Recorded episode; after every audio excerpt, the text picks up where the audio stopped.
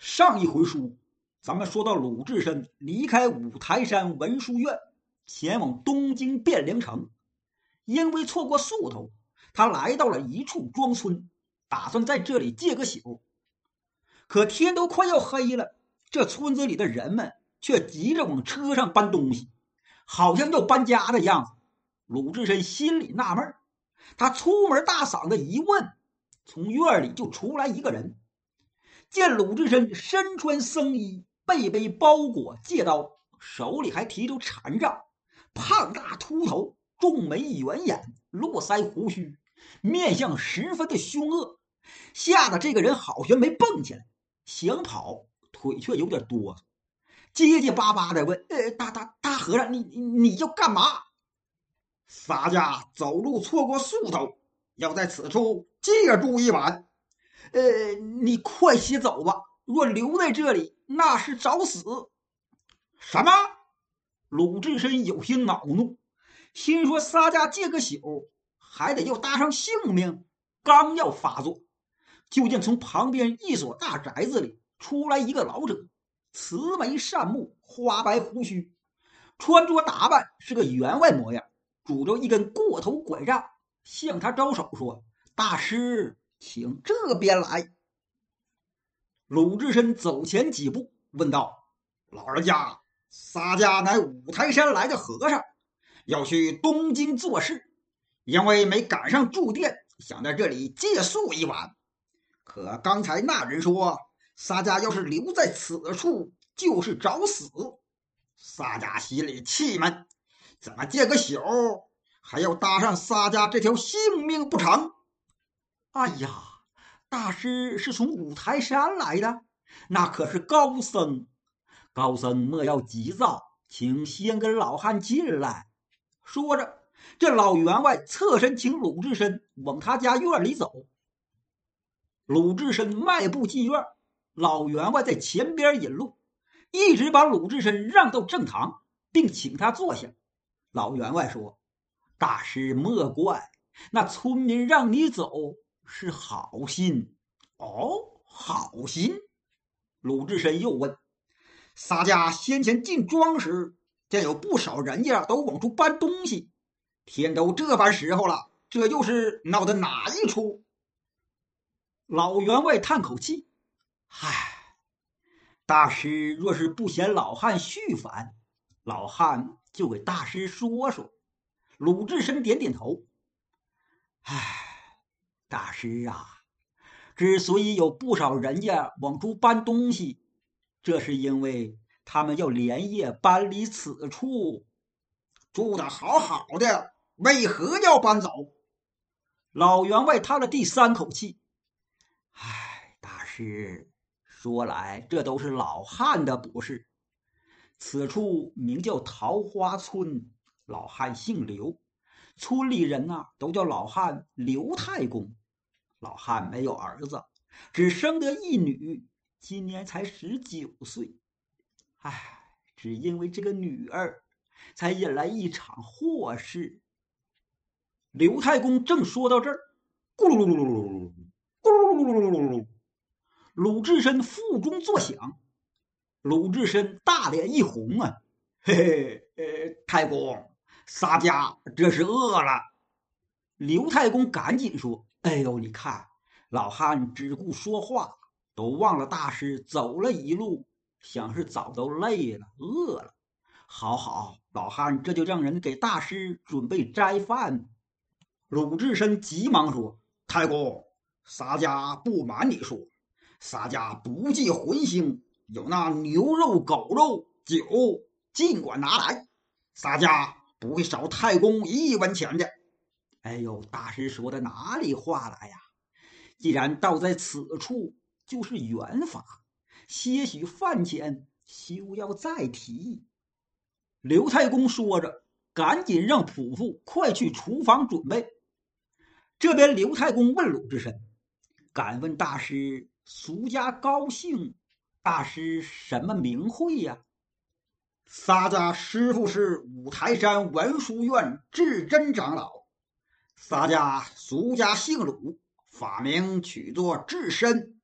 哦，原来是智深大师。俩人说话的功夫，那边仆妇搬过来一张桌子，放好，又拿来碗筷，然后端上来一盘牛肉、三样青菜、四个白面馒头，还有一壶酒。鲁智深说声多谢，坐下来就开吃。不大功夫，酒菜馒头都给他吃个干干净净。刘太公见他风卷残云，都看傻了。鲁智深一抹嘴，用手一拍肚皮：“ 多谢太公酒肉，相烦太公再弄些茶水来溜溜缝隙。”哎，好好。刘太公急忙叫人沏了一壶热茶，端上来给鲁智深倒上。鲁智深端起茶碗一饮而尽，然后自己又续倒上茶水，这才问刘太公：“太公，您继续说。哎，我那女儿啊，虽然年方十九，可还没有许配人家。老汉正要脱媒去说，哪知被一个山大王给看上。”这山大王就在我们桃花村后边的这座桃花山上占山为王。听说这桃花山上啊，一共有两个山大王，聚集着好几百人呢。鲁智深插嘴问道：“这俩山大王都叫什么名？”刘太公摇头说：“智深大师，别说这俩山大王叫什么，就是他俩长啥模样。”老汉也是不曾见过一次。我那小女是昨日偶然去前面的集市，不想被那强人撞见，然后就差人拿了二十两金子、一批红锦作为定礼，并告知老汉，说是今晚子时就是良辰吉日，那山大王就来老汉家里拜堂入赘。哦。鲁智深点点头，太公与这门亲事儿是愿意呀，还是不愿意呀？哎呀，大师，老汉乃是本分人家，怎么肯将女儿嫁于山贼？况且老汉只这一个女儿，还指望她养老送终呢。老汉自然是不愿意的。哦，好，好，好，既然如此。洒家就替你挡了这门亲事。哎，太公，那山贼要娶你女儿，庄里其他人家要搬走，这却是为何呀？这跟他们没有什么瓜葛纠缠呐。唉，大师有所不知啊，那山贼恐老汉不嫁女儿，他恐吓全村之人，说是如果老汉不嫁女儿。他就杀了这村子里的所有人，村中人害怕，白天不敢走，怕山贼看到，这就傍黑赶紧收拾，好搬离此处躲祸。先前说让你走的那人是村中刘二，他呀是好心，他怕你留在此处也被那山贼给杀了，所以让你走。刘二啊，确实是好心。大师还是不要怪他为好。嗯，原来如此，太公，此事不必烦恼。你告诉他们，这家不必搬了，有仨家在此，定然保你们平安。刘太公一听，心中半信半疑，忙问道：“大师所说是真的？”哈哈哈，些许小事。洒家只要动根手指，那俩山贼就得趴在洒家脚下磕头服罪，再不敢打太公女儿的主意。哎呦，如此小女可就有救了！刘太公急忙让人跑出去送信，告诉这帮村民别走，只有五台山文殊院高僧智深大师在此，定能降服桃花山的那两个强贼。众村民一听，还真就信了，都不搬家。谁愿意没事总搬家折腾？不说村民往回再倒腾东西，却说鲁智深，他对刘太公说：“太公，要想治住那俩山贼，你得听仨家的。”刘太公忙说：“大师，您说你想怎么做，老汉都听您吩咐。”好。太公，呃，不瞒您说，洒家先前呃吃的不是太饱。刘太公急忙点头：“呃，大师，老汉明白，老汉明白。”刘太公这就赶紧命人再给鲁智深重新整治杯盘，再上酒肉，请智深大师享用。鲁智深边吃边给刘太公授记，叫他如此这般，这般如此。刘太公认真听着，心里是半信半疑，但事已至此，他不得不相信这个五台山来的酒肉和尚，一切都是依照鲁智深所教行事。坍塌完毕，鲁智深酒足饭饱，此时天已定更，鲁智深把自己的包裹等物都放在这厅房之中，只拿了借刀禅杖，来到刘太公女儿的房间。按照鲁智深的计策，刘太公早已经把女儿转到他二叔家躲起来，他则带着村民在院里安排酒宴。鲁智深在闺房中转了一圈，四下里看看，把桌椅等物拾掇到一边，然后把借刀放在床头，将那六十二斤重的水墨禅杖斜依在床边。他跳上床，一把扯下削金杖子，遮挡好了。三下五除二，把自己身上的僧衣都脱了，只留一块遮羞布，赤条条的往软床上一躺，胳膊腿伸开，大放十字，扯过香喷喷的锦被往身上这么一搭，不大一会儿就打上呼噜了。此时外面的刘太公早已经命人点上灯笼烛火，院里院外照得通明刷亮，院内条桌上。摆着鲜花灯烛、大盘肉、大壶酒，刘太公和一帮村民在这等着那桃花山上的山大王。其实刘太公心里直么打鼓，众村民更是害怕异常，所有人都是胆战心惊。约么快到半夜子时了，就听得山边锣鼓鸣响，喇叭紧吹，咚咚锵，咚咚锵，咚锵咚锵，咚咚锵，嗡儿哇，嗡儿哇。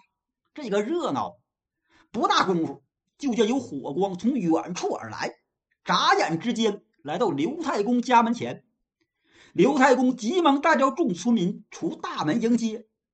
到在大门外头，刘太公他们这帮人都是手心里捏着两把汗，偷眼瞧看，就见来的这几十个人，个个都是穿红挂绿，鬓边插着野花，有的举着花花绿绿的锦旗。有的挑着灯笼火把，这些人簇拥着一个人。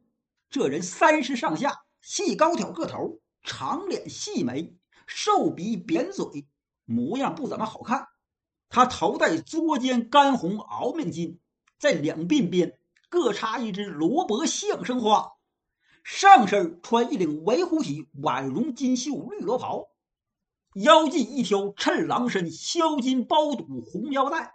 脚穿一双对眼云跟牛皮靴，骑一匹高头卷毛大白马。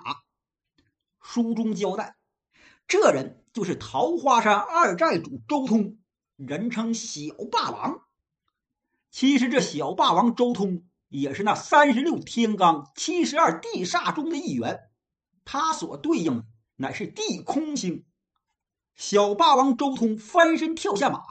旁边的一众小喽啰就都齐声祝贺，叫道：“帽儿光光，今夜做个新郎；衣衫窄窄，今夜做个娇客。”刘太公不敢再看，慌忙捧过一盏酒杯，强忍着哆嗦，把酒杯斟满，跪在地上。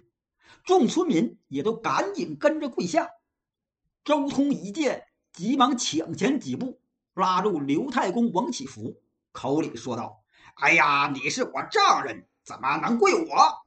声音粗嘎，极是难听。刘太公心慌慌地说：“呃，老汉那是大王治下管的人，理当跪拜。因为在山寨里就已经喝一通了，所以此时的周通已经有了七分醉意。听刘太公这么一说，他心情更是得意，哈哈哈哈哈。”丈人，快快起来！我与你家做这女婿也不亏负了你。我那娇妻在哪？快快带我见她！刘太公心里十分的害怕，不过他还记着智深大师说的，尽量先用酒把这山贼灌醉。于是硬着头皮说：“呃，先请大王喝着这盏进门酒，老汉这就领大王去见小女。”周通说：“好，这酒我喝。”